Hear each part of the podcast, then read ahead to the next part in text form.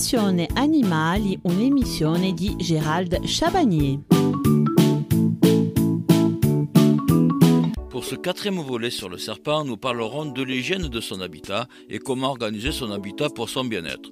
Le manque d'hygiène est la cause principale de plusieurs pathologies chez les reptiles et est fréquemment négligé par le terrieriophile amateur.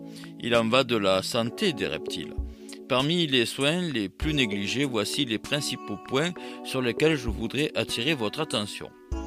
L'accumulation des matières fécales. Un simple nettoyage des vivariums permet d'empêcher l'accumulation des fesses qui sont à l'origine de beaucoup d'infections du tractus respiratoire et du tractus digestif, de la peau également, dues à des parasites ou autres micro-organismes.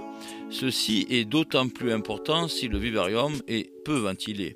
Avec un excès d'humidité, la présence prolongée de sel cause aussi des problèmes d'odeur et de moisissure.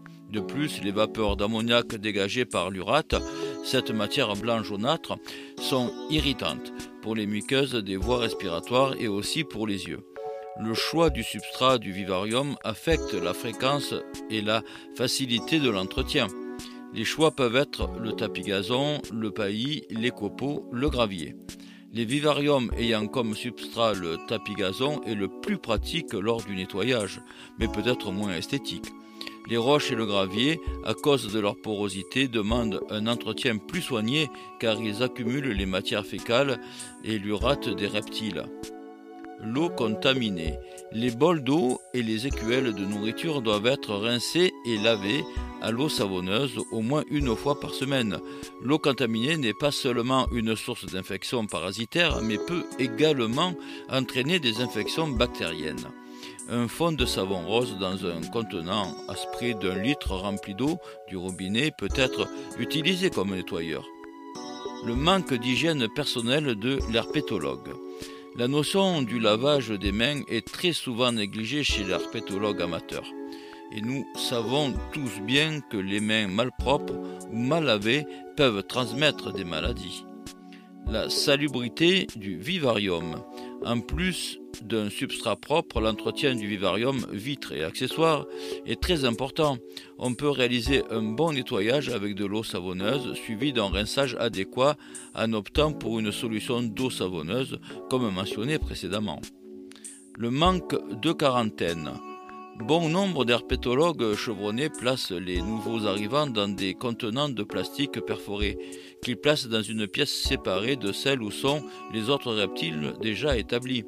Ceci pour vérifier la bonne conduite de l'animal. Mange-t-il Présente-t-il des symptômes de maladie? Par la suite, ils le placent avec le reste de la collection.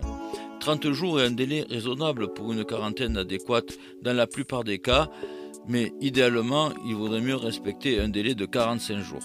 L'hygiène est un facteur déterminant pour la santé des reptiles que l'on garde en captivité. L'entretien fait partie des tâches de celui qui veut garder ou élever des reptiles.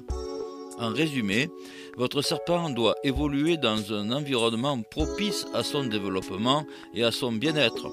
Ce dernier doit être propre et bien entretenu pour éviter tout développement de maladies indésirables et bien souvent dangereuses. Il faut désinfecter régulièrement les vitres, changer le substrat et nettoyer de fond en comble le terrarium qui doit être source de prospérité et être particulièrement sain.